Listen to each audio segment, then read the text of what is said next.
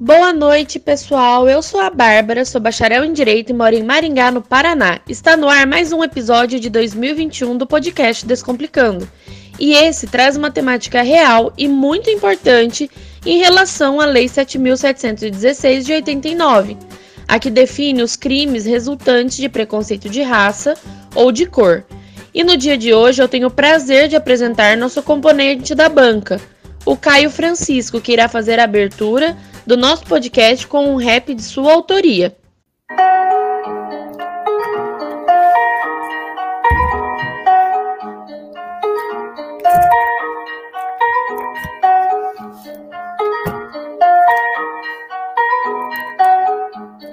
T-Rex MC.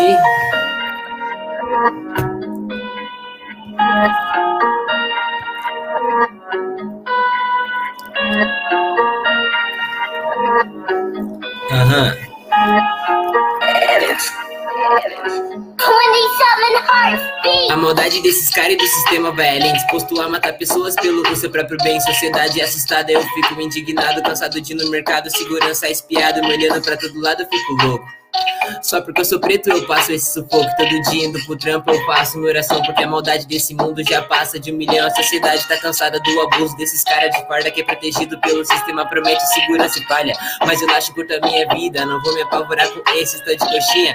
Teologia que eu mando não é pra se revoltar É pra entrar na sua mente e tentar conscientizar.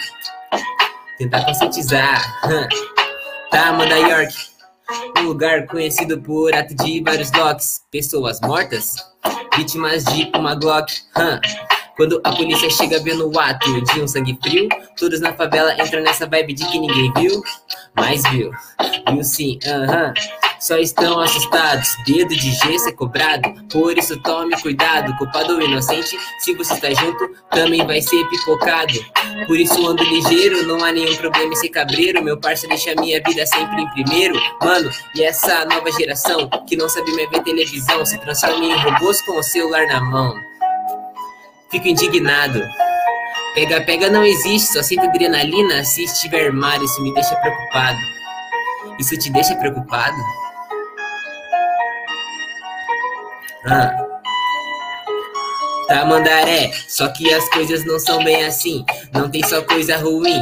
Os moleque independente do fim, quer ver sua véia feliz. Ultimamente eu sigo sonhando. Uma mansão pra coroa eu dando. Os malotes eu vou tá portando. De tanto que o meu som vai tá estourando. Andando com os manos, projeto meus planos. Pra eles eu sigo conquistando. Por onde eu ando, eu tô improvisando. O rap tá no sangue já virou cotidiano. E é isso. Parabéns, Caio. Eu já estava escutando o Caio antes e eu fiquei assim, né? O queixo foi lá no chão. Caio, seja muito bem-vindo ao nosso podcast. Eu estou imensamente feliz em receber você aqui. A gente já trocou uma ideia antes, né? Já pude ver a pessoa que você é e meu, sensacional. Então, eu vou pedir para você se apresentar para o pessoal. Fique à vontade. Então, meu nome é Caio Francisco, eu tenho 15 anos e hoje eu vou estar aqui na bancada do podcast Descomplicando, falando e discutindo sobre um assunto tão polêmico e necessário de esclarecer de forma clara. Seja muito bem-vindo novamente, né? A bancada é sua. Estamos aqui para escutar você hoje. E para o nosso bate-papo ficar ainda mais completo, como a gente sempre gosta de chamar aqueles que sabem para falar, né? Como você, eu vou chamar ele para falar sobre a lei do crime, né? Chamamos o convidado que é mestre no assunto e eu vou ler o currículo dele, que a gente ficou também de queixo aberto, né? De queixo caído lá no chão. Ele é mestre em Direito pelo Programa de Pós-Graduação em Ciências Jurídicas da Cesumar especialista em Direito Penal e Processual pela Universidade Estadual de Londrina, bacharel em Direito pelo Centro Universitário Filadélfia, coordenador do Programa de Pós-Graduação em Direito Penal e Processo Penal e do Grupo de Pesquisa em Direitos Fundamentais e Ciências Criminais. É, ele é presidente da Comissão de Eventos da Anacrino Paraná, membro da Comissão da Advocacia Criminal, OAB Londrina, e professor de, pós de graduação e pós-graduação e advogado criminalista. com este incrível currículo, eu tenho o prazer de apresentar a todos vocês e chamar para batermos esse papo de peso o professor Rômulo Aguiar de Araújo. Seja muito bem-vindo e, por favor, se apresente para os nossos ouvintes. Boa noite, Rômulo. Boa noite, Bárbara. Boa noite, Caio. Queria agradecer mais uma vez o convite, né? Nós estávamos aí conversando uns minutinhos antes. Agradecer a Angélica também, que está cuidando de tudo aí do programa. Eu, como sou um um viciado em podcast, fiquei muito feliz em poder participar com vocês aqui e tentar discutir esse tema, que é um tema muito pesado, muito complicado e que demanda mesmo uh, um debate mais amplo sobre isso. E eu sou esse aí, professor, advogado, vou levando aí essa vida dupla, uh, mais a, a, a, carreira de pai, né? Tenho um filho de dois anos e meio também, que dá, qualquer, talvez vocês escutem alguns gritos aí ao fundo. Mas eu tô aqui mais para aprender hoje do que para ensinar qualquer coisa. Já aprendi muito com a música que o Caio trouxe aí para nós, fiquei bastante feliz. Obrigado. Obrigado. Seja muito bem-vindo. Para a gente é um prazer ter vocês aqui, né? Obrigada por aceitarem o nosso convite.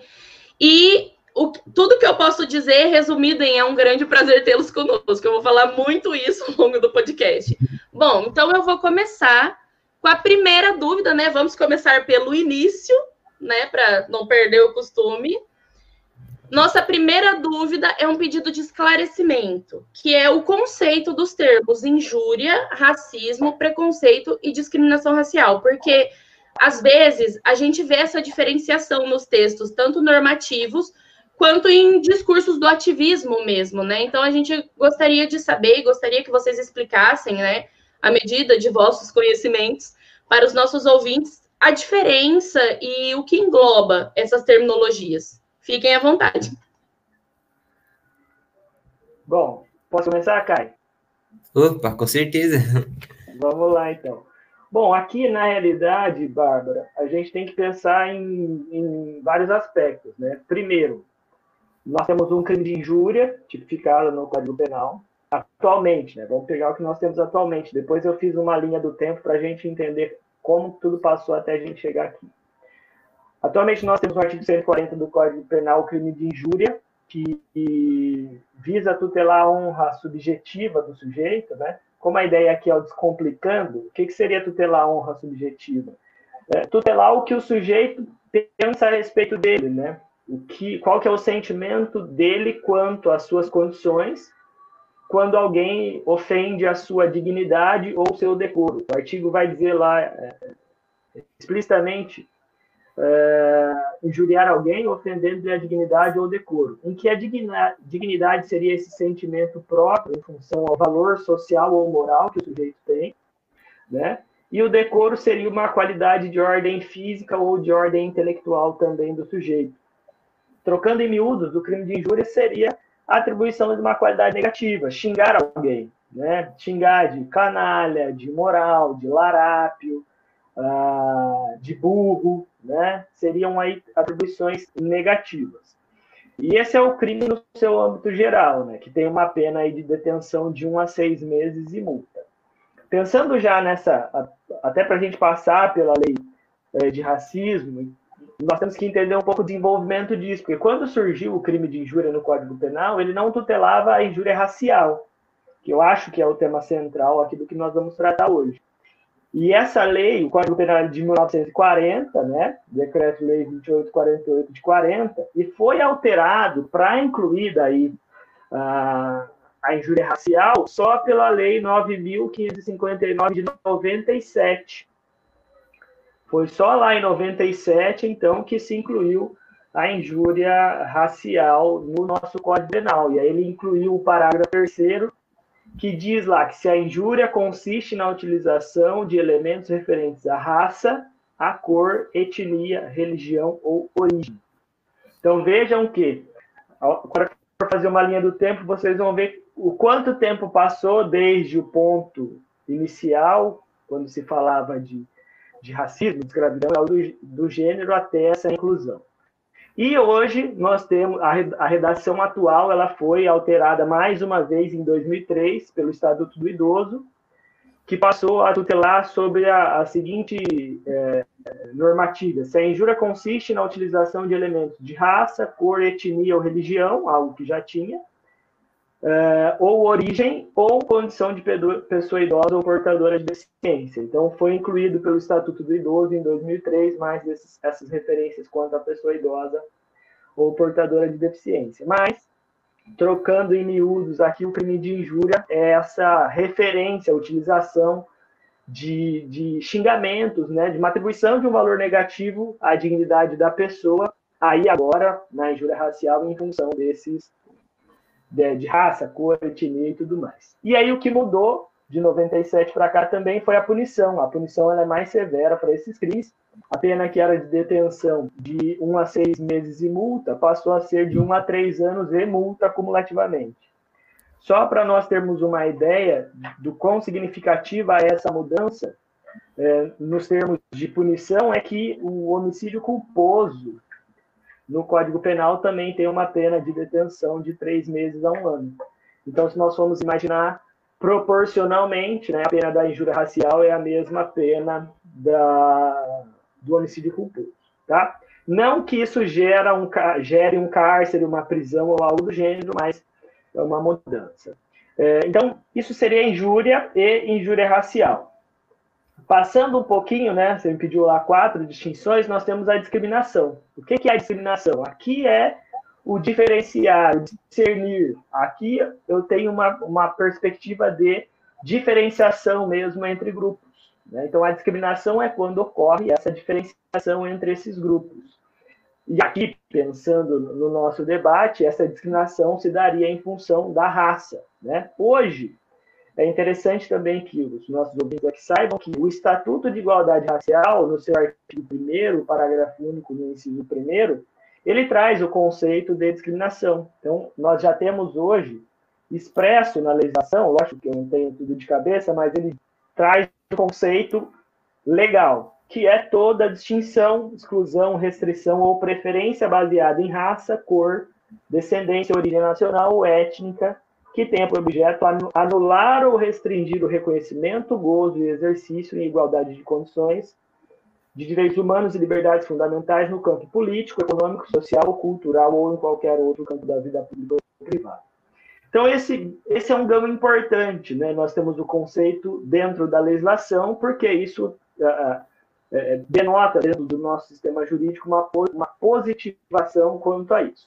A característica básica da discriminação é se utiliza ou utiliza-se de um poder, né, uma força, para atribuir vantagens aos grupos e desvantagem a outros, né? Tanto que a melhor doutrina vai falar em discriminação negativa, que seria esse preconceito que gera prejuízo a alguns, e uma discriminação positiva, que daí pode alcançar o que a gente é, já conhece aí mais comumente como ações afirmativas, né? Como as cotas, por exemplo, para negros nas universidades, nos concursos públicos e assim por diante.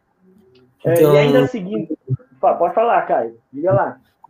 Quando se trata de então de discriminação, então ela é mais relacionada em, em é, inferiorizar certa coisa, tipo, é, tipo inferiorizar, botar para baixo, é, literalmente discriminar. Você vai estar tá, tipo é, tirando valores daquela coisa, é tipo isso? Perfeito, perfeito, é isso mesmo. Você vai se utilizar, por exemplo, da raça daquele sujeito, né, ou da etnia, dependendo da doutrina, vai trabalhar com esses dois termos, né, é, vai se utilizar daquilo como ponto central para diferenciar um do outro, né, para dizer que a, aquele sujeito não merece aquilo, numa perspectiva de uma discriminação negativa, e aí você vai aumentar um desnível, uma desvantagem que já era existente, ou numa perspectiva positiva das ações afirmativas, das cotas, em que é para uh, tentar parar, porque qual que é a ideia, né? Uh, eu sei que é um podcast, às vezes os gestos que a gente acaba fazendo o pessoal não entende, mas vamos imaginar assim.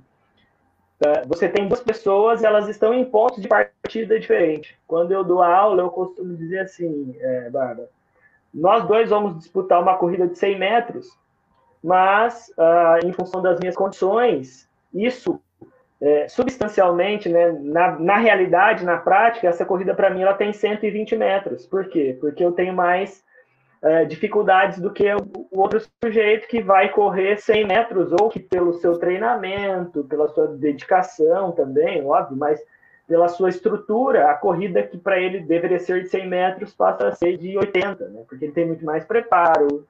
Né? Tem até uma, uma passagem interessante do Usain Bolt, é, que, que, falam sobre ele. Né? Ele tem nove ouros em Olimpíadas, uh, que se juntar todos os recordes dele não dá um minuto, praticamente, porque são provas de 10 segundos, né?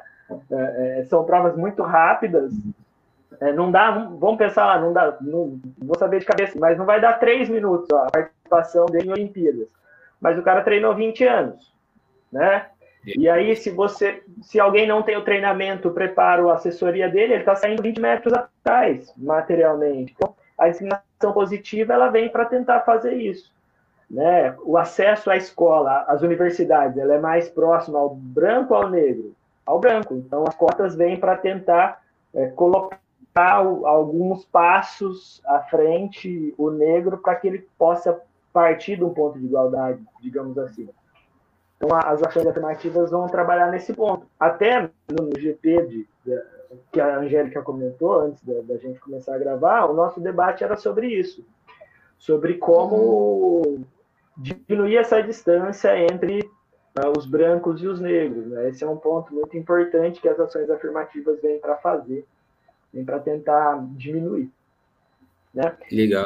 É, e, e o, último ponto, né, a respeito do racismo, e o racismo ele se assemelha a essa discriminação só que daí ela já tem um ponto central que seria a raça, né? Como o, o, o grau diferenciador. Porque não necessariamente a, a, discriminação se dá pela raça. Eu posso ter uma discriminação pela religião, por exemplo, né? Mas é quando eu estou falando de racismo, eu estou falando de uma discriminação é, racial, onde eu vou me utilizar desse valor que é atribuído a, a esse fenótipo, né? A essa raça como um ponto diferenciador, um ponto discriminador. Então, uh, eu acho que, que para deixar aí, trocar em miúdos, seriam esses os, os conceitos. O professor? Então, quando se trata de, de racismo, é, ele tem a injúria, né? A injúria, ela se trata da, da ofensa é, relacionada à cor, religião, etnia. Quando se trata do racismo mesmo, ele fala só da raça. É, quando se fala de raça, você poderia estar citando também os indígenas, é, os japoneses, ou não é só relacionado aos negros em si? Né? Não, não. Tem todo esse conceito de é. raça. É, aqui, Caio, até interessante sua pergunta. Eu estava lendo um, um, livro hoje, que é esse daqui: Racismo, a Psicologia uh, e o Judiciário no Trato dos Crimes de Intolerância Racial. E aí ele fala especificamente sobre é, raça, né? O livro da Denise Maria Pericine da Silva. Então eu vou ter a raça como ponto central aqui, né? É, quando eu penso no racismo numa perspectiva maior, eu vou incluir aqui também, além da raça, a religião, a etnia ou algo do gênero, seja negro, seja uh, amarelo, né, como algumas doutrinas falam, japonês. Uh, então, eu, se eu tiver uma diferenciação de pessoas, né? Porque a ideia, até tem uma discussão muito mais ampla que não seria raça, porque todos nós seríamos da mesma raça, né? Mas seria etnia, porque daí seriam as origens é, de país e tudo mais. É, eu posso falar é, tocar nesse ponto de, de racismo ou para usar um termo mais correto, dependendo do caso de discriminação racial, discriminação religiosa, discriminação uh, de gênero, e, e, assim por diante. Eu acho que o ponto central da a nomenclatura poderia ser se encaixar mais uh, a nomenclatura de discriminação. Entendi. É, e agora falando do racismo mais na sociedade. Na sua opinião, o que, que você acha que influencia as pessoas a cometerem racismo hoje em dia na sociedade? Cara, é interessante, né? Essa pergunta, porque até lendo a, Lei 12.288, que é o Estatuto da Igualdade Racial, ele coloca, ele toca em pontos aqui que eu acho que são extremamente importantes. Ele fala de promoção né, de direitos humanos, de liberdades fundamentais no campo político, econômico, social ou cultural. E aí, quando eu penso nessa pergunta, eu penso que a gente tem que fazer uma análise histórica uh, uh, muito interessante para chegar nesse ponto. Né? O que, que influencia as pessoas a cometer racismo hoje? Eu acho que é um arcabouço histórico, né? uma, é uma história que parece estar longe, mas não está. Porque se nós formos imaginar, eu traço aí elementos históricos, sociais, políticos que ocorriam lá no século XVIII, século XIX, século XX e continuam ocorrendo no século XXI, e isso mais fomentado ainda pelas mídias sociais hoje em dia, que quando, quando você que estuda o assunto ou você que passa isso na pele, você acaba enxergando isso e olhando isso como um absurdo. Você pensa, não é possível que nós estamos no século XXI e as pessoas estão se tratando dessa maneira ainda, né? Mas aqui eu tenho um resquício, Caio, que eu acho que é muito histórico e que deve ser mudado, né? Óbvio. Não é porque é histórico que a gente tem que aceitar e que deve ser mudado uh, e que é importante no seguinte aspecto. Se nós vamos pegar século XIX, nós tínhamos a escravidão no Brasil. Então, a escravidão formal ela acabou lá em 13 de maio de, de 1888. Mas a escravidão material ela não acabou. Nós sabemos tem pessoas trabalhando em condições subhumanas, uh, majoritariamente ou negros ou estrangeiros, né? Refugiados, nós podemos é, é, acompanhar assim. Mas basicamente o que, que acontece? Eu até pensei num ponto para falar aqui sobre, é, que é o movimento da negritude, né, dos anos 30 para cá. O que, que acontecia? E se você, cara, for conversar com pessoas conhecidas hoje, você vai ver isso. Historicamente, o negro ele foi projetado como alguém que, pela sua cor. Pode falar era tipo como se fosse um produto, né? Como se fosse uma ferramenta. Sim, mas a, além disso, ele era projetado como alguém menos, menos capaz, só pela sua cor. Então a discriminação chegava a esse ponto. Você não é capaz de fazer isso porque você é negro. Então, se você pegar historicamente no Brasil, nós passamos por política de embranquecimento, que era o quê? Quando acabou a escravidão, não vamos mais trazer negro para o Brasil, Vamos abrir para ver quem? Os espanhóis, os italianos, os europeus, os japoneses, para quê? Para miscigenar com a raça negra e clarear a pele dos brasileiros. Então, pensa nesse ponto. Né? Esse é um ponto. Segundo ponto. É, enquanto nós não conseguimos passar por esse branqueamento, nós vamos fazer o quê?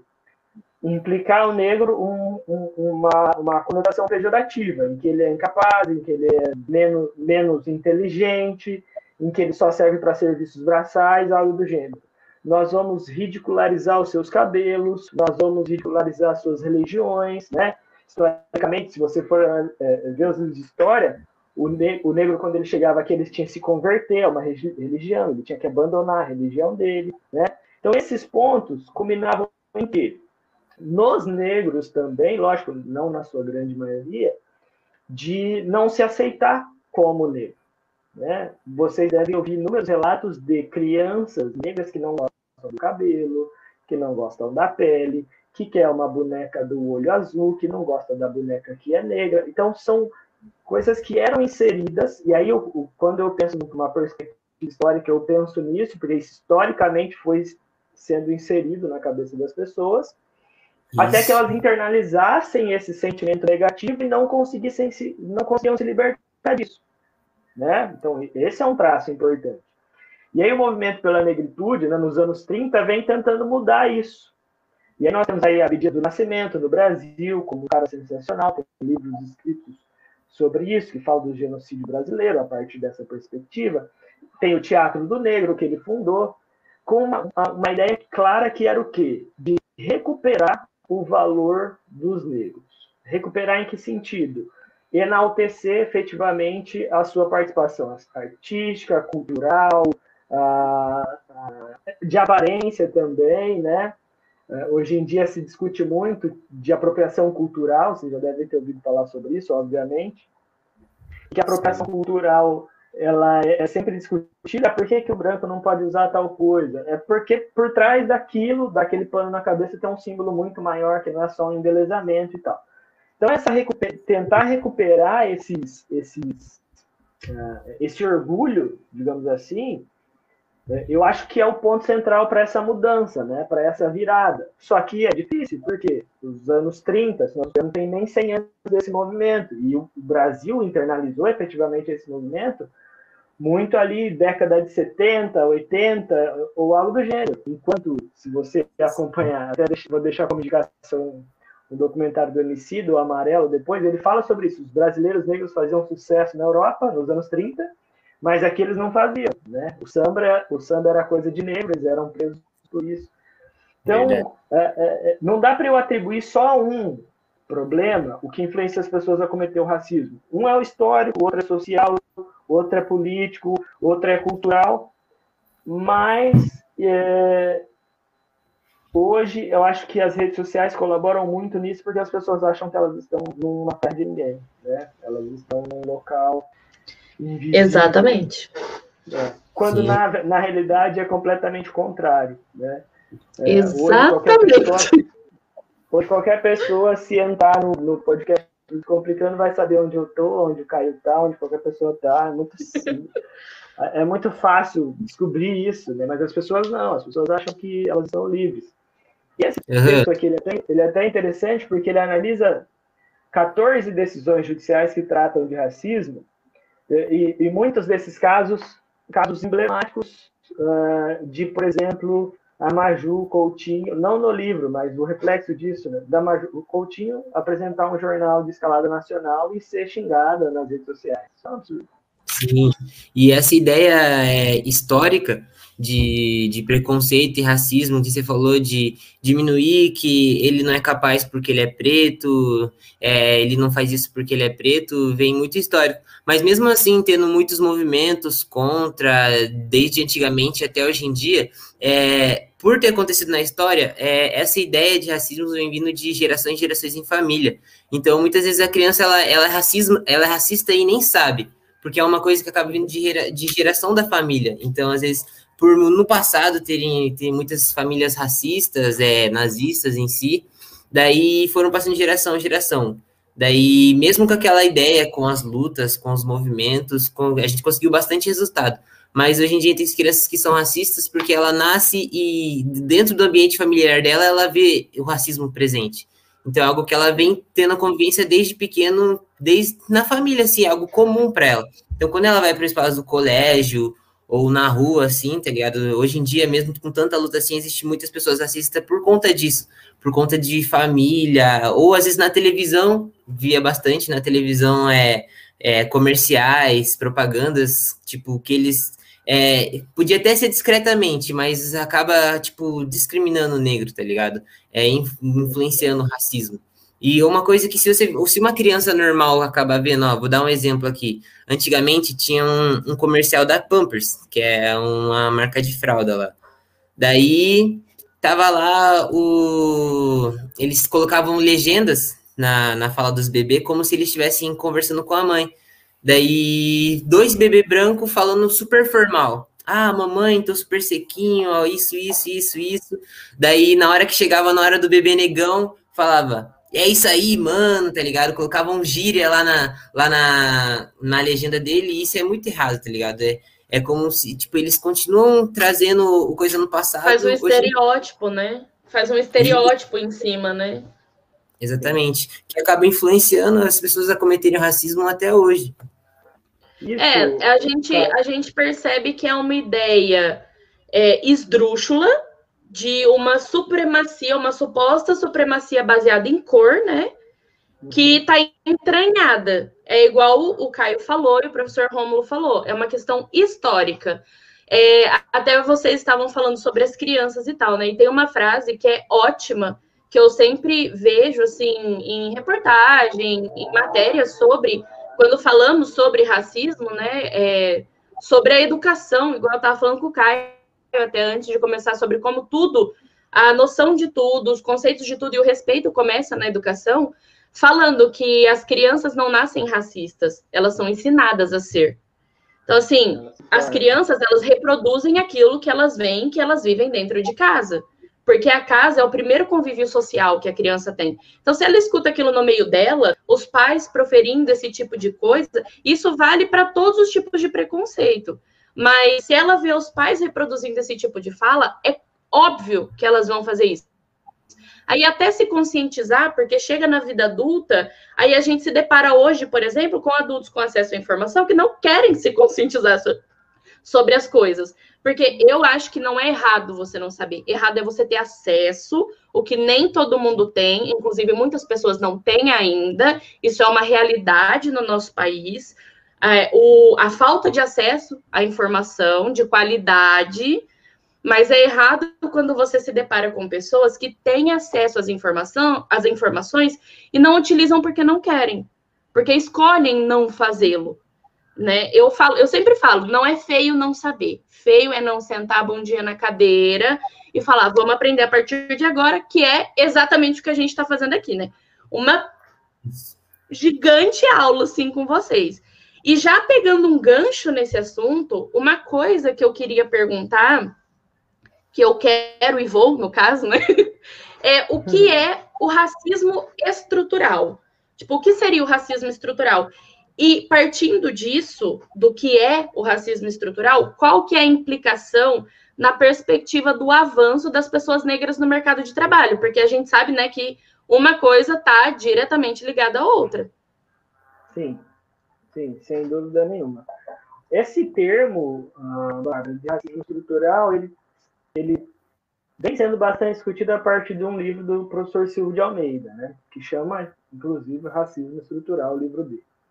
No livro dele, ele faz, na verdade, uma distinção entre racismo individual, que dá esse praticado pelas pessoas físicas, né, digamos assim, quando alguém xinga alguém, né, é, atribui uma qualidade negativa em função da raça, e aí esse é que o crime de injúria racial, por exemplo, vem coibir, tá? Essas ações individuais.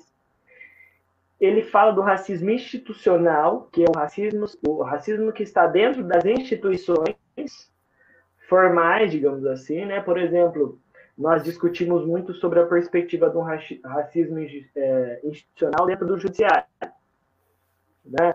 É, em que nós temos, dentre os 11 ministros do Supremo, não temos nenhum negro. O último que teve foi o ministro Joaquim Barbosa, que se aposentou aí recentemente.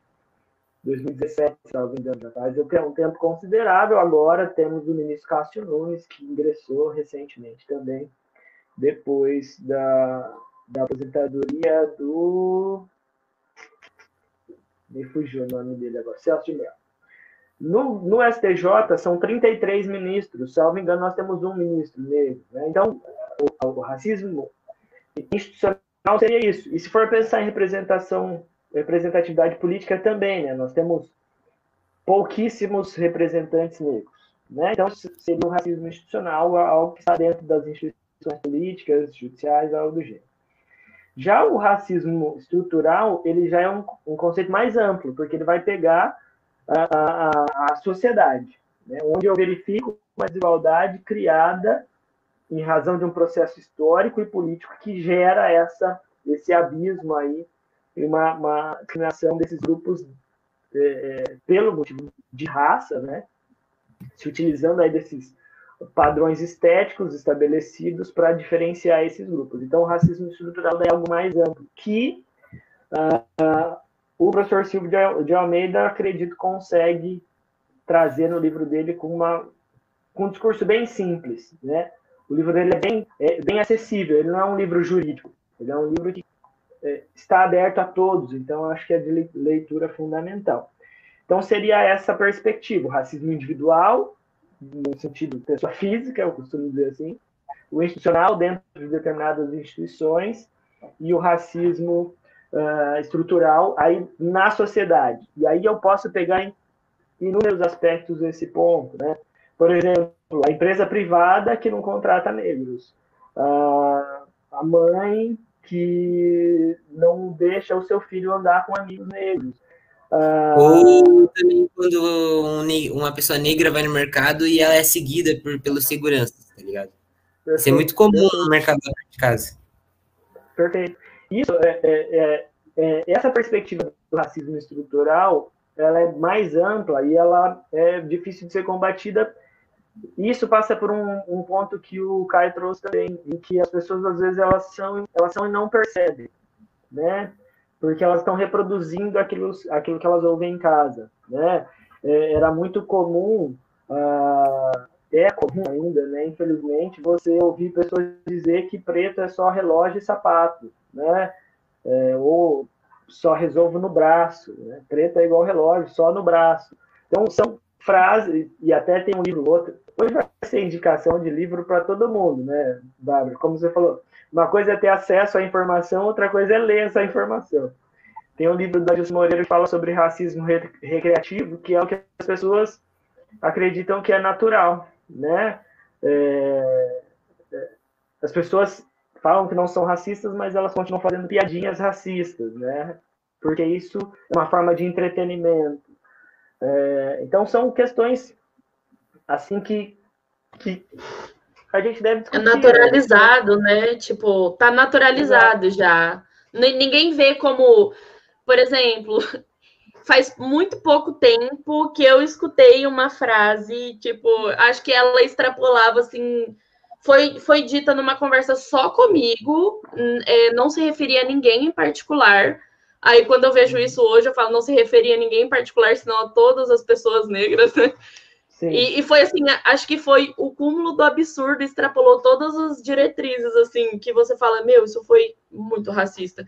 E eu, eu lembro de ter ficado olhando, assim, para a pessoa, tipo, o que, que você falou?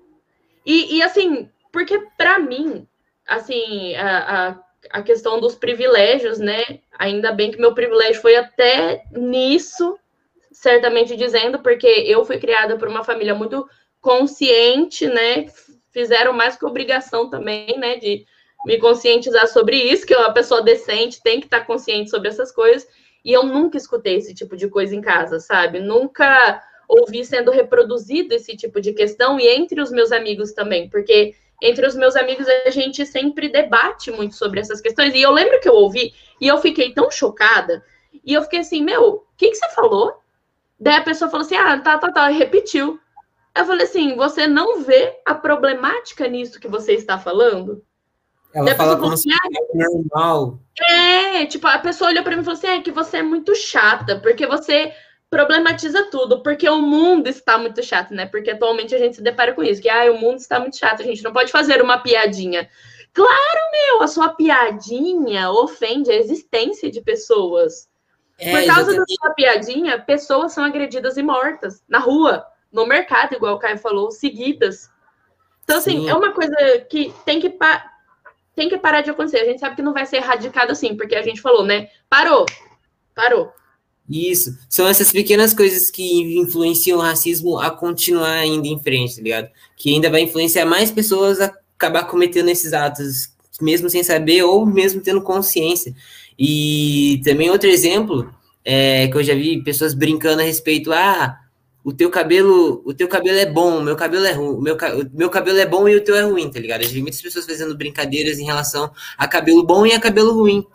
E antigamente tinha muito essa visão de que o cabelo crespo era ruim e o cabelo liso era o cabelo bom, tá ligado? Quem tinha cabelo crespo, tanto que já vi muitas mulheres negras que sofreram esse tipo de preconceito pegar e alisar o cabelo, simplesmente para querer se encaixar em algum espaço social ali porque Ou era... até mesmo raspar, né? Raspar a cabeça por causa de racismo. Claro, tem toda a questão de, né? Cada um faz o que quiser com seu cabelo, mas eu vi um caso até recente de uma moça, ela é uma pequena influenciadora na internet, e ela tem cabelo crespo, cabelos lindíssimos, inclusive, e ela sofria ataques. Ataques, assim, horríveis. Ah, só falando a respeito do cabelo dela e de características físicas dela, né? E ela raspou a cabeça. Ela pegou e raspou o cabelo dela, tipo, maravilhoso, que ela tratava assim, sabe? Cuidava tudo por causa dos ataques que ela sofria, por causa dessa questão de, ai, cabelo crespo é ruim. Gente, pelo amor de Deus, né? E é chocante ver as pessoas tratando isso como se fosse uma brincadeira. É. Algo super salvo normal.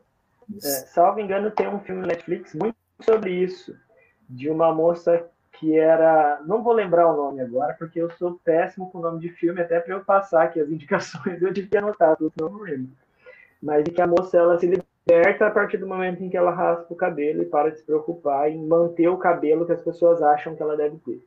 E isso, até você falou sobre racismo estrutural, questão do mercado de trabalho, isso já foi e é muito tabu, né? O cabelo das mulheres na hora da contratação, o cabelo do homem na hora da contratação. Vamos pensar.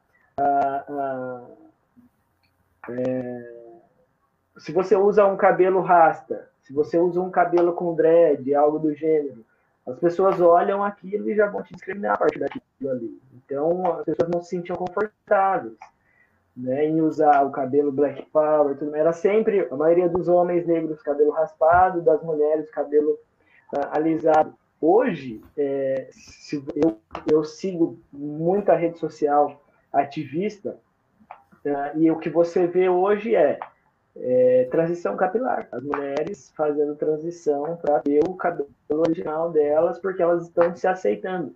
Lembra que eu falei do negócio da branque, do branqueamento? A, a, negritude trouxe essa perspectiva de voltar esse valor, né? de voltar Exatamente. a ter uma compreensão, é, se, se autoafirmar como alguém que é. O meu cabelo me dá o poder.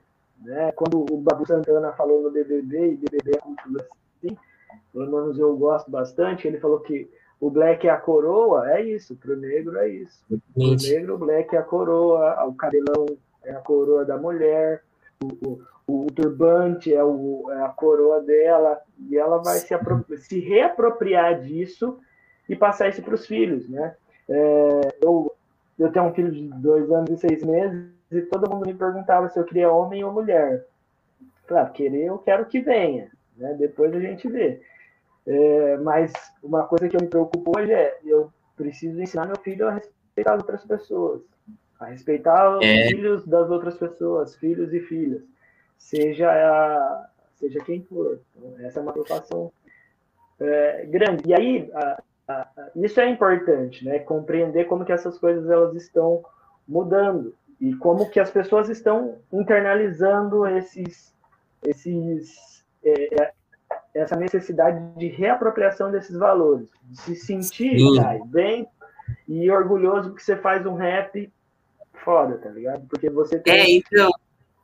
É isso, você Isso que eu ia falar. É, tem muitas pessoas que, é, nesse, nesse processo de luta contra a discriminação, tem muitas pessoas que acabam entendendo errado, tá ligado? Essa questão da, da, de, do empoderamento negro, tá ligado? De mostrar nossa raiz, de mostrar nossa essência. Eu sou negando cabelo liso, tá ligado? e eu já ouvi muitos, já recebi várias, tipo, várias pessoas falando para mim que eu era preto falso, tá ligado? Tipo, ah, você não é preto de verdade porque teu cabelo é liso, tá ligado? Mas, tipo, nada a ver, mano. Sim. Não, e, e eu, eu tenho. Uh, eu, como a, a, as pessoas falam, eu não sou um negro retinto. O negro retinto é aquele que é negro da pele escura. E meu cabelo também é liso. Meu irmão, é. ele, é ele, tem um tom de pele um pouco mais claro que o meu e o cabelo dele é enrolado. As pessoas tinham, faziam essa mesma diferenciação que você está falando. Para mim, que o meu irmão era mais negro que eu, em que o tom da pele dele era mais claro, mas porque o cabelo dele era negro. Então, tem, tem essas, essas coisas assim que não dá, não dá para entender. Mas, é, ó, só para fazer um parênteses, né, até para a gente tentar estabelecer uma linha de raciocínio, essa perspectiva do, embran do embranquecimento e da negritude levou pessoas, Kai, por exemplo, do nosso tom de pele, ao invés de dizer que é negro, fala que é pardo. Tá ligado? Porque, porque o pardo era, visto, era visto com olhos não tão né, é, é, maus como o negro. E o cara que era pardo, pardo, ele se declarava como branco. Ah, porque entendi. ele queria fazer parte de qual parcela? A parcela era vista com bons olhos. Então, Sim. o cara que era pardo se autodeclarava branco, porque ele queria fugir do estigma pardo. O cara que era negro, não retinto, se declarava como branco para fugir desse estigma. Então, a cor era um estigma, sabe? As pessoas não queriam isso. Aí, essa perspectiva da negritude é voltar esse processo, para as pessoas passarem a a, a, a, se autoafirmar a partir da condição que elas estão, né? Se sentirem mais livres. Exato, e orgulhosos, né? não é nem só livre, mas orgulhoso de dizer eu sou negro. Né? E se a pessoa vier, não, você não é negro, você é pardo, vai por quê? Não, porque você tem o cabelo liso. Não, mano, o não é o cabelo que define. né? Então, essa perspectiva do negritude é um ponto importante, em que a cultura vai influenciar o rap, vai influenciar muito, muito, muito. Eu não sei se você gosta de Emicida, mas eu escuto muito Porra, Emicida. Mas demais. É, é, e aí é, é, é, isso que ele canta, né? É isso que ele fala. O Rael fala muito sobre isso, né? Então é, é essa perspectiva de recuperar esses valores que estavam extremamente abandonados em função da vergonha que às vezes as pessoas sentiam de fazer parte daquele grupo. Exatamente. Ah, agora voltando em relação ao preconceito, à discriminação, é, quando uma pessoa ela sofre esse, esse tipo de preconceito, como se diz, injúria racial, é, a quem que ela deve recorrer se presenciar alguma ofensa assim? Ó, a injúria racial, ela é um crime que está lá no Código Penal descrito nos crimes contra a honra, né? E basicamente ela se ocorrer, a pessoa precisa procurar uma autoridade policial, fazer uma denúncia e demonstrar o seu desejo de representação nesse caso. Aqui nós estamos falando de uma perspectiva de um racismo individual, né? Naquela perspectiva que nós pensamos lá inicialmente. Então precisa procurar autoridade policial, é, fazer uma, uma, uma, notícia crime, né? Fazer um boletim de ocorrência e informar que deseja é, representar, porque só assim o processo vai ter andamento. Eu, puxando a brasa para minha sardinha, também sempre indico consultar um advogado, né, para ver, para acompanhar esses casos, uh, ah, para ter daí todo um respaldo jurídico, um esclarecimento jurídico sobre, sobre isso. É, um ponto importante também é que o, a injúria, como ela é uma perspectiva individual, é diferente do crime de racismo. Né? Daí, lá no crime de racismo é voltado para uma coletividade. Vocês devem ter visto no shopping recentemente um menino com uma, uma, uma faixa da suástica no braço. Né? Aquilo caracteriza um crime de racismo e não um crime de injúria racial, porque não é uma ofensa individual, uhum. é uma ofensa coletiva. Então, isso é, é, é interessante de saber. Entendi. E você já presenciou alguma situação em que você foi ofendido pela sua cor? E se sim, como que você reagiu? Qual, como foi sua atitude em relação a isso? Uma coisa que, que aconteceu comigo é, e que eu, hoje eu sinto muito tranquilo para falar é lembra que nós estamos falando que racismo é uma questão histórica, cultural e tudo mais. Né? Isso. Quando aconteceu comigo, eu não tinha compreensão de que isso era racismo, porque isso para mim era normal. Você sabe? De você ouvir e não identificar, que, não sentir que aquilo foi pejorativo. E aí hoje, pensando, rememorando, você fala assim, porra, já passei por isso, já passei por aquilo, já passei por N situações, N. Mas aí, quando você começa a estudar, começa a acessar informação de qualidade, né? Você começa a entender isso. É, já passei por situações como, por exemplo, ser o advogado e a pessoa não saber que você é o advogado, entendeu? queria falar com o seu chefe, eu queria. Cadê o advogado? Ou você chega e se apresenta como advogado, a pessoa dá aquela assustada. Por quê? Porque em tese é um espaço que não é para advogado, entendeu? É, mas o maior choque que eu tive, e eu converso isso muito com meu irmão, meu irmão é advogado também, hoje ele mora fora, foi quando foi fazer estágio na penitenciária, que quando eu cheguei lá, eu vi que as pessoas que se pareciam comigo fisicamente estavam presas diferente do que as pessoas que estavam trabalhando naquele local. As pessoas que trabalhavam lá não tinham muito a ver comigo, mas as pessoas que estavam presas naquele lugar tinham bastante a ver comigo. E o meu irmão fala muito sobre isso, e esse foi um choque dele, ele estagiou no mesmo lugar, teve o mesmo sentimento, só que ele, como alguém mais esclarecido, mais esclarecido assim, no momento, já tinha muito mais acesso a mais informações, para ele isso foi mais nítido do que, é, do que para mim, por exemplo. Mas é, esse eu acho que foi o maior choque que eu tive. E hoje, é, pensando o que, que eu faço né, para essas situações, o que eu faço é tentar é, não deixar isso como natural para o meu filho, por exemplo. Ah. Né?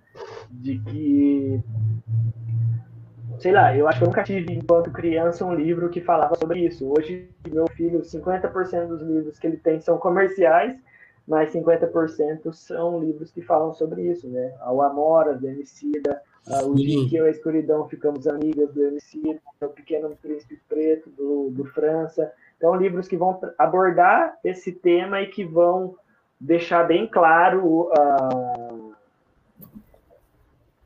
esse é, é o, o, que a diferença ela faz parte. Sim, é exatamente o que você tinha dito. Você já presenciou diversas situações, mas no qual você levou porque achava natural, achava que era algo normal. Daí você passa para o teu filho para que caso ele é, acabe passando por algo do tipo, ele tenha consciência, tenha voz, tenha ciência dos seus direitos, tenha ciência de que é errado e não deixe passar batido como se fosse algo natural, que acontecia muito antigamente. E essa é a importância dos movimentos sociais, né? Os movimentos das mídias sociais também, em que nós, vamos, nós estamos vendo isso todos os dias. É, nós estamos nos deparando com essas questões todos os dias e as pessoas estão se manifestando sobre isso todos os dias. Então, quando. E aí a gente tem que saber que, se, por exemplo, uma pessoa vê e fala, não está entendendo isso, né? Porque, por exemplo, a minha esposa ela tinha esse ela problema, não esse problema, não tinha essa compreensão. Então a gente sempre conversava sobre por que isso, né? E aí você sentar e explicar. Né? Por exemplo, Dia das Mães, é, o ano passado eu dei para ela o livro da Jamila Ribeiro, Pequeno Manual Antirracista. Por quê? Ela só vai aprender isso lendo, que ela não vai passar por isso. Sim. Mas como o nosso filho é, ele é negro, aí ela vai ter que saber como se defender, como defender ele. Né? É a mesma coisa, Bárbara, de eu, dizer, de eu falar sobre feminismo para a mulher. A mulher já passou, já passou por uma perspectiva de violência de gênero. Só que às vezes ela nunca leu um livro sobre isso e ela precisa, sabe? É, Sim, eu, eu tava ela... pensando exatamente sobre isso, inclusive. A minha esposa ela queria aprender mais sobre o feminismo. Foi, fomos lá, compramos cinco livros sobre. Ó, leia porque daí você. Porque às vezes você passou por isso, mas você não sabe que passou, sabe? É o que eu falei. Eu passei por isso, mas eu não sabia naquela Sim. hora que eu tinha passado, não sabia como me defender naquela hora. É, hoje em dia já é, já é diferente. São questões. É, são questões que a gente, infelizmente, cresce com elas e vai naturalizando ao longo do tempo, mas quando a gente atinge um grau de compreensão, a gente tem que entender que não, não é natural e aquilo não deveria estar ocorrendo, né? Inclusive, até comentei com o Caio antes da, da gente começar mesmo, né? Que ano passado, os alunos da UEM, quando começou né, o, a grande movimentação, inclusive falar sobre a universidade é muito importante nesses casos, mas todo o pessoal da UEM, da psicologia da UEM, se posicionou no passado quando começou muito forte a questão do movimento Vida, Vidas Negras Importam, né? Até que o professor estava falando da movimentação social. E eles fizeram um simpósio sobre psicologia antirracista, né?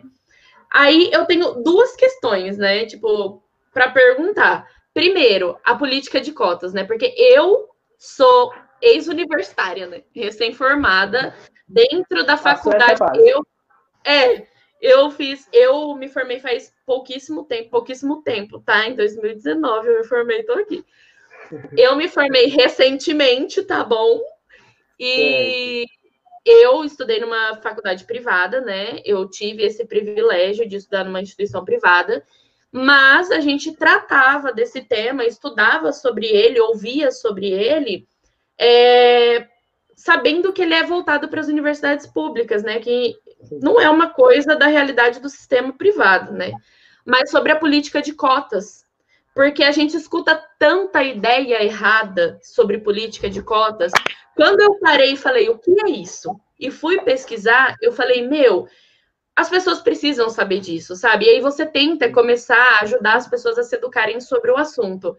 Então eu gostaria de perguntar, como explicar a política pública das cotas no processo histórico social. Tipo, as pessoas elas não sabem por que existem cotas raciais nas universidades. Elas não sabem a importância disso. Então, por quê? Por que elas existem?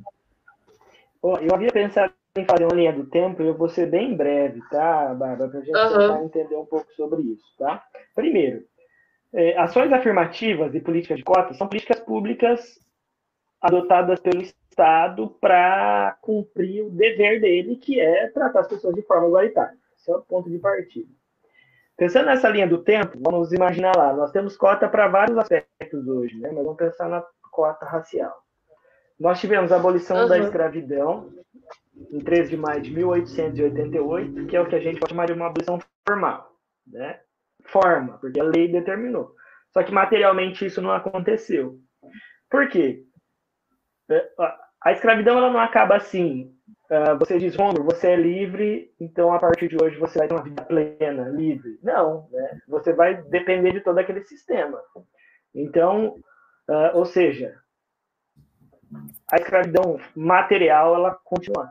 No Brasil nós tivemos uma alteração legislativa que começou a tratar como contravenção penal a prática do preconceito só em 1951, com a Lei Afonso Arinos, depois em 89 com a Lei KO, quase 100 anos depois, em que definiu como crime.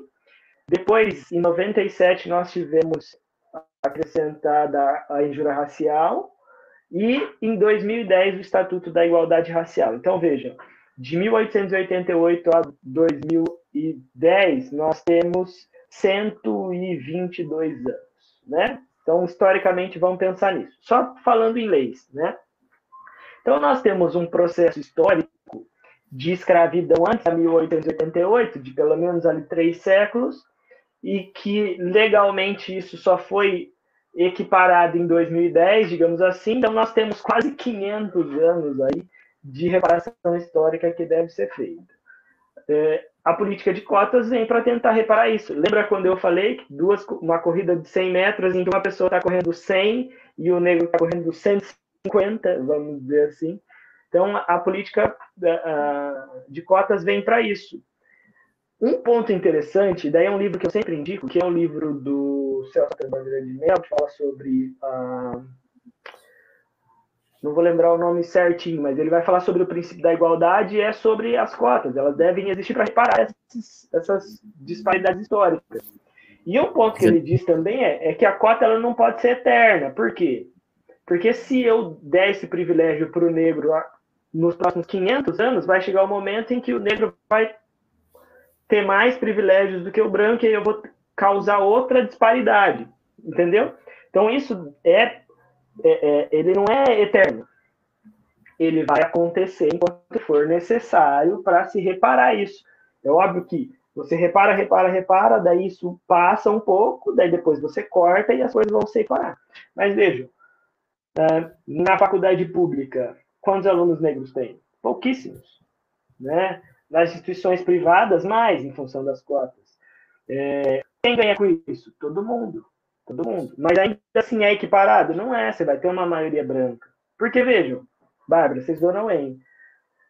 Quem vai para a faculdade é, pública não, eu, eu usei particular. Na, inclusive, na minha sala não tinham alunos negros. Ah, tem, eu achei que você. Você é de Maringá, né? Eu que liguei uma coisa. Eu sou de Maringá, isso. É, imagine assim, É que a UEM, a UEM tem né, o sistema de cotas. A UEM tem sim, o sistema sim. de cotas. O que você vai ver, a pessoa que entra na universidade pública, ela tem uma história, uma carga histórico-cultural diferente da que entra na escola privada. É, uma vez eu ouvi uma entrevista de um criminólogo, um professor falando isso na USP. Ele falou assim: o cara que entra para estudar na USP, ele já visitou pelo menos 10 países, sabe? É, e, e acaba acontecendo, a pessoa tem um ensino de qualidade durante o ensino fundamental e médio, e aí ele passa numa pública. Enquanto a pessoa que não tem um ensino de qualidade, ele dificilmente vai entrar numa pública, daí ele entra numa privada. Então a ideia da cota é para você mesclar isso e com essa diferenciação, essa disparidade, é, você criar algo positivo.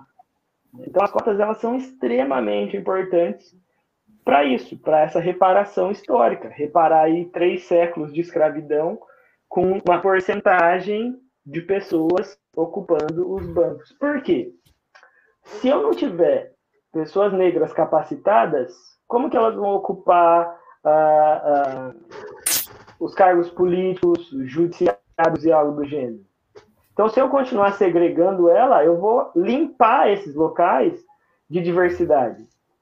E é isso. Sim, como que vai ter, né, a representatividade em todas, todos os nichos sociais, né? Ó, pergunte, pergunte para suas amigas quantas delas votaram em mulheres. Como que você quer que a legislação mude se você não vota numa mulher, não coloca ela lá no espaço em que ela vai decidir? Se o negro não vota num negro, como que ele vai ter representatividade lá dentro? Né? Isso serve para todas as minorias, e não são minorias numéricas, né? são minorias enquanto Sim. análise de vulnerabilidade. Tem muito mais mulher que homem, mas tem quantas vereadoras em Maringá? Em Maringá, não. Atualmente nem. Atualmente tem mais, mas. Mas proporcionalmente, com o número de pessoas, não ah, com sim. certeza não é. Né? Então, uhum. esse, a gente tem que ver isso, né? Que, que isso é necessário. E essa afirmativa, ela, ela vem para tentar resolver esse problema histórico, né? Não tem outro jeito. Sim. Sim, foi exatamente a questão com com a qual eu me deparei quando eu fui buscar saber, né? Então é por isso que a gente fala desde o começo e reafirmando o tempo todo, inclusive em todos os podcasts que a gente traz sobre todos os assuntos, como são temas relacionados com questões muito sociais, né? A lei é social, a lei ela é vivida. Para ela ser vivida com equidade, né? Ela tem que ser entendida. Aí o nosso trabalho, né? Então, você tem que aprender, você tem que buscar saber, a gente tem como fazer isso. E estamos aqui hoje tentando fazer isso, né? Eu vou passar a palavra para o Caio, porque eu sei que ele está ansioso para falar. Pode falar, Caio. Ah, queria falar de um filme que eu vi que é muito, muito, muito, muito legal. E acho que todo mundo devia assistir, que ele também passa, ele além de ser um filme muito, muito, muito, muito incrível, ele também passa uma, uma, uma lição, né? O nome do filme se chama Django Livre. Ele está disponível na Netflix, quem quiser assistir lá. E é uma história muito incrível. É, uma, é se passa na época da escravidão. É, é cheio de escravos lá. E um desses escravos, ele, ele é diferente ele presenciou um momento lá em que ele acabou conhecendo, é, ele marcou o rosto de uns caras, é, nessa época tinha bastante, é, ca, como que é?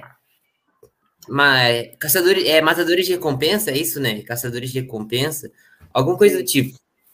E ele tinha um cara que tinha interesse nele, porque esse cara, ele sabia que ele tinha avistado o rosto de algumas pessoas que ele queria matar. Nisso, esse cara, ele pega, ele liberta ele da escravidão, que ele tava lá acorrentado junto com os outros manos.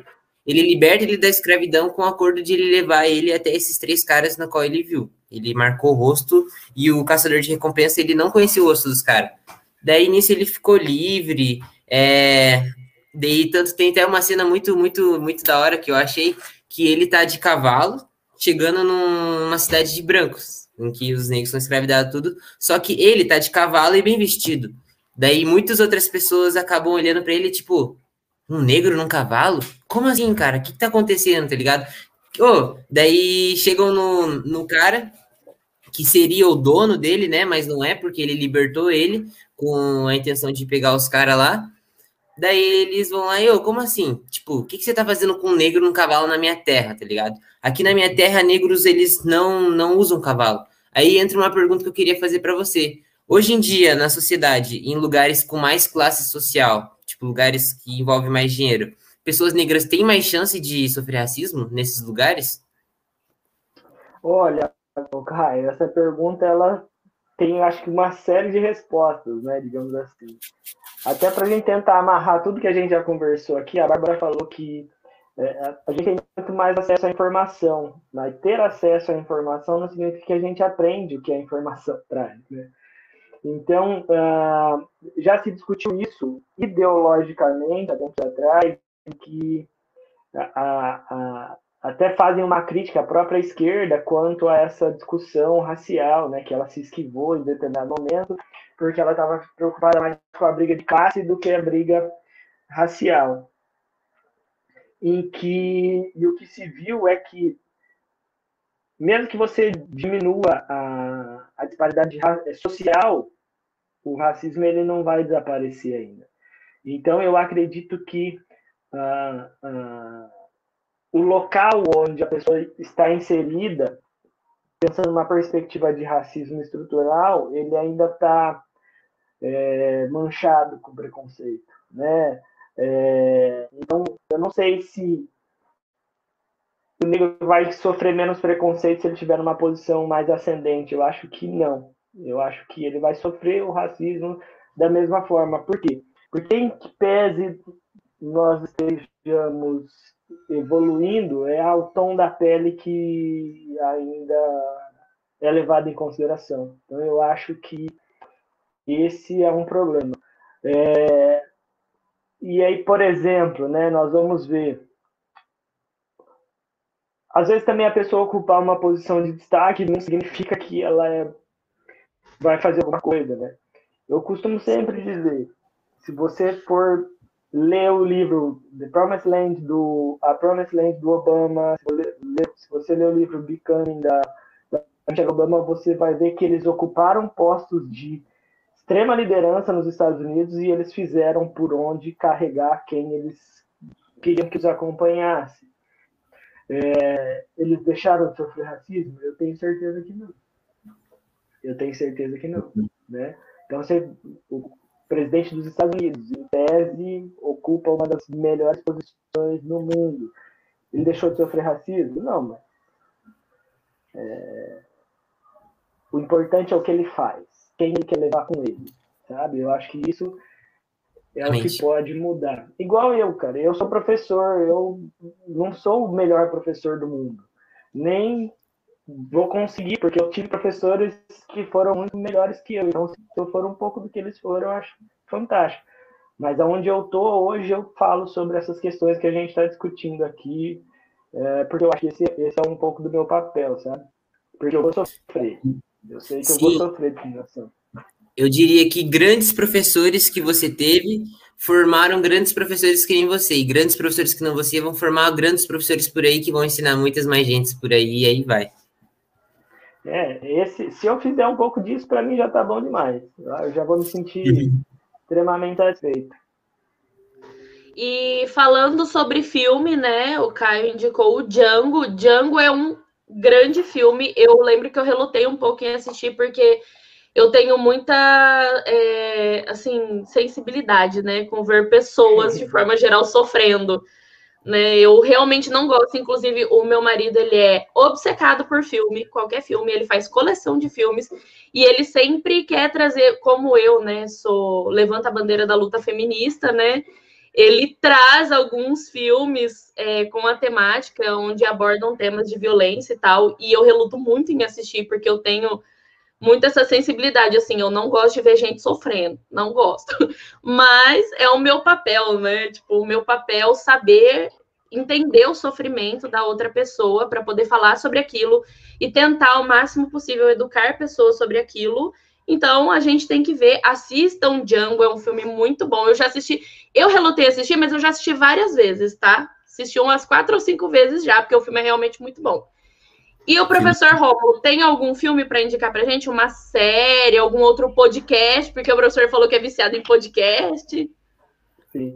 Ó, eu, quando a Angélica veio falar comigo, ela falou assim, Romulo, preciso você indicar livro, série, documentário. Daí eu, na verdade, como eu disse, eu sou péssimo com nomes, eu vou indicar os que eu vi recentemente. Eu confesso que Django Livre eu nunca assisti. Porque Nossa. quando ele foi lançado, era a época que eu dava lá fora, fazendo mestrado e tudo, eu não consegui, eu não tinha tempo. Então, agora uhum. que o Caio me relembrou, eu vou assistir o Django Livre. É muito Mas bom. Tem o, o, é com o Jamie Foxx, não é? Sim, sim. É. Então, com é certeza vai ser sensacional. Mas aí o que eu trouxe aqui de livros e filmes e séries, é, eu trouxe um livro que é muito interessante para entender o pós-escravidão nos Estados Unidos, mas que se equipara muito aqui no Brasil, que é um livro da Michelle Alexander, que chama A Nova Segregação, Racismo e Encarceramento em Massa. É que, gente, eu sou advogado e advogado criminalista, então são esses os livros que eu vou indicar sobre basicamente isso. E que ela vai falar sobre como se utilizaram da lei americana para continuar segregando os, os, negros americanos mesmo após a abolição. E isso vai culminar hoje no que ela chama de guerras drogas nos Estados Unidos, que é o que acontece também no Brasil. Sim. Tem um outro livro que fala de um tema parecido, que é da Angela Davis, que chama Estão as Prisões Obsoletas? Que é da Angela Davis, também vai falar sobre isso, sobre privatização das prisões e a guerra às drogas. O Racismo Estrutural, do Silvio de Almeida, que não tem como não ler. Uh, o Racismo Recreativo, do Adilson Moreira, que também não tem como não ler. E, para a galera que não é do direito, o Pequeno Manual Antirracista, da Djamila Ribeiro que eu acho que fecha. Sensacional. O livrinho pequenininho, até para quem tem preguiça de ler. Sim, é, ele é. Dá para Inclusive, inclusive, quando começamos a assistir o seminário do pessoal da psicologia da UEM ano passado, Psicologia Antirracista, foi o primeiro livro que eles indicaram, assim, eles falaram, gente, é curtinho, Sim. você lê até você tem preguiça de ler, porque tem gente que começa a ler, dar umas piscadas assim, né? É. Você lê de boa. É. Então, assim, eu gostaria, eu gostaria. Ah, pode falar. Metodologicamente, algumas pessoas criticam, mas eu acho que como ele é um manual, ele é simples para isso mesmo. E aí também, quem gosta de literatura tem o Torturado do Itamar Vieira, que é sensacional, né? Aí, é importante eu... lembrar, pessoal, que está assistindo e posteriormente vai estar tá ouvindo a gente no Spotify, que todas essas dicas que o Caio deu, que o professor Rômulo deu, a gente vai fazer um post especial para dicas de livros, filmes, séries, documentários e deixar no nosso destaque lá do Instagram, arroba podcast Descomplicando, porque daí, qualquer hora que você fala, nossa, tinha um filme, um livro bem legal que eles indicaram, vai lá e é só ver que tá lá. Eu gostaria de que eu gostaria que vocês deixassem os dois o Caio, não sei se vai querer deixar, porque ele vai finalizar aí com chave de ouro para gente, né? Mas uma frase para os ouvintes, né? Eu e o Caio conversamos muito sobre isso antes, né? Sobre o papel da educação na conscientização, né? E tal. E uma frase de despedida para os nossos ouvintes em relação a esse tema, né? Tema de peso, assim como vocês que são convidados de peso, né? Uma honra tê-los aqui. Eu quero que vocês digam uma frase, assim, um incentivo. Fala, gente, ou vai estudar, ou vamos ler, ou fala aí o que tiver no coração de vocês sobre o tema.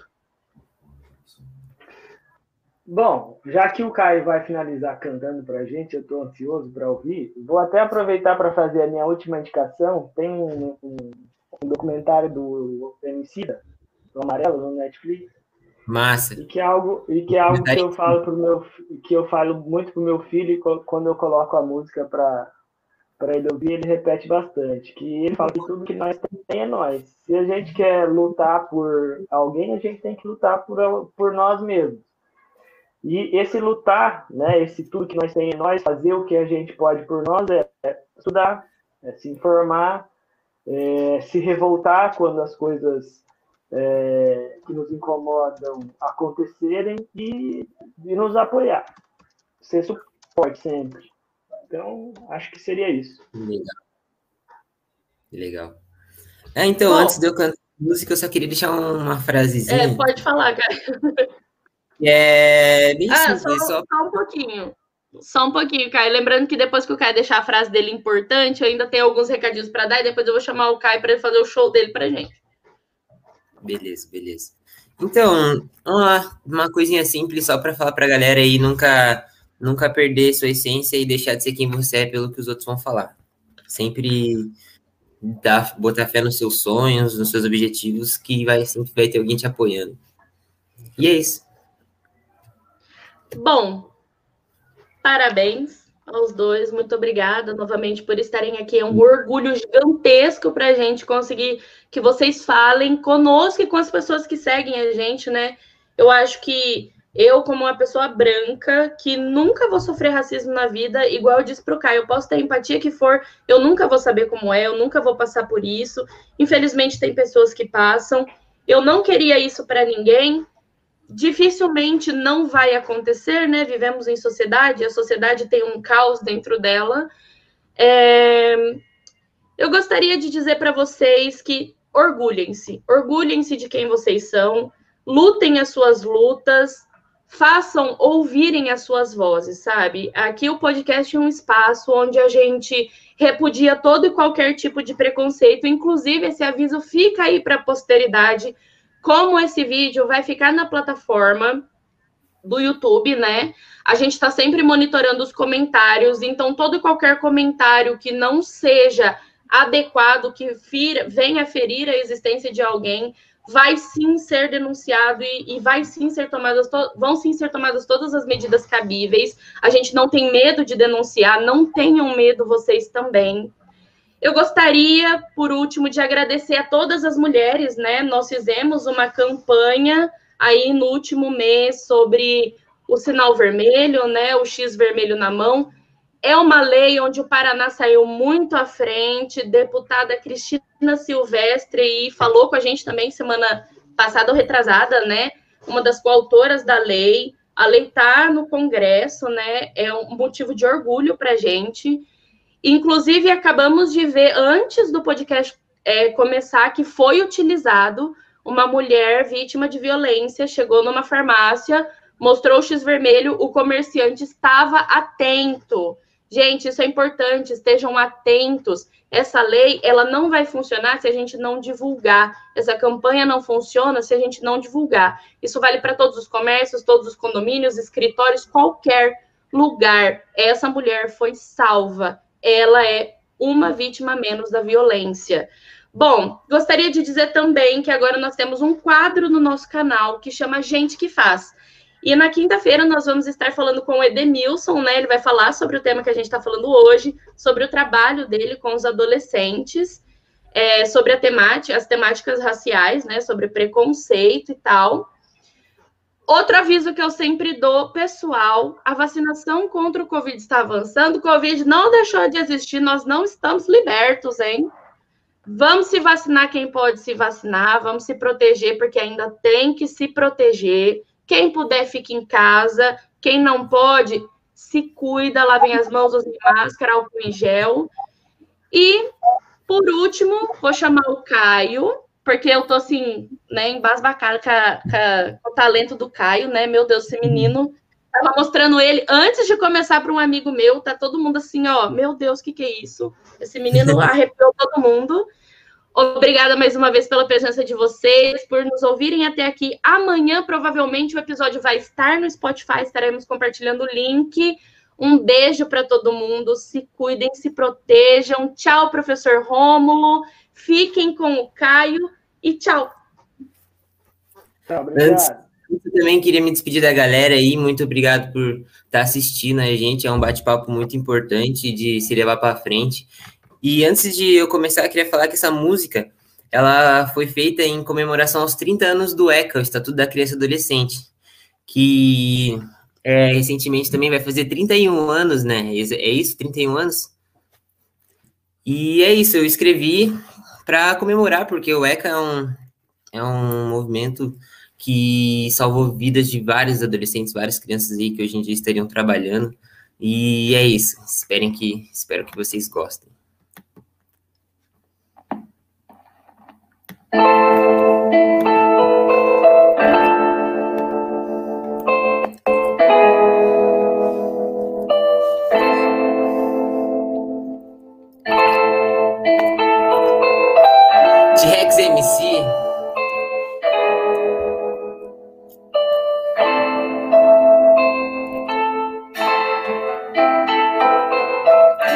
MC vai para todas as crianças que não têm seu direito garantido.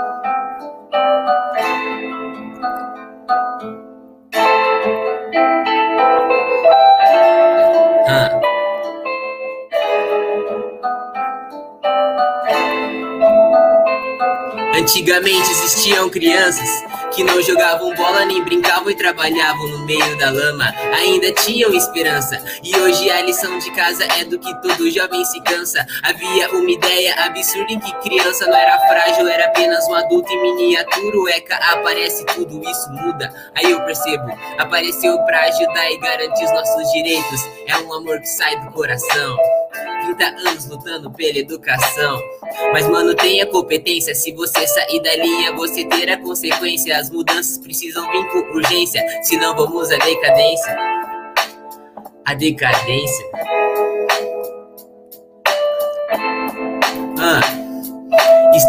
Da criança e do adolescente. 30 anos protegendo o direito da gente. E o abandono de criança está sendo neutralizado porque ele é uma vida, não é objeto descartável. O estatuto da criança e do adolescente. Hoje somos juventude, antes sobreviventes. Todos mudamos com a vida. ECA, uma luta pela justiça. Meninas abusadas, neguinho espancado, geração que não pode ter paz nem no mercado e pela cor já é julgado. Mas um dia isso muda. Eca, eu e nós, todos unidos nessa luta. E se ligar no preconceito só porque neguinho não entrar em escola de respeito. E se entrar, virar suspeito e se honrou. Eca veio pra mostrar que consciência não tem cor. Então, rap monstro, vou compor. Estatuto da criança e do adolescente. 30 anos protegendo o direito da gente. E o abandono de criança está sendo neutralizado. Porque ele é uma vida, né? Objeto descartável. O estatuto da criança e do adolescente. Hoje somos juventude, antes sobreviventes, todos mudamos com a vida. ECA, uma luta pela justiça. Falou, galerinha!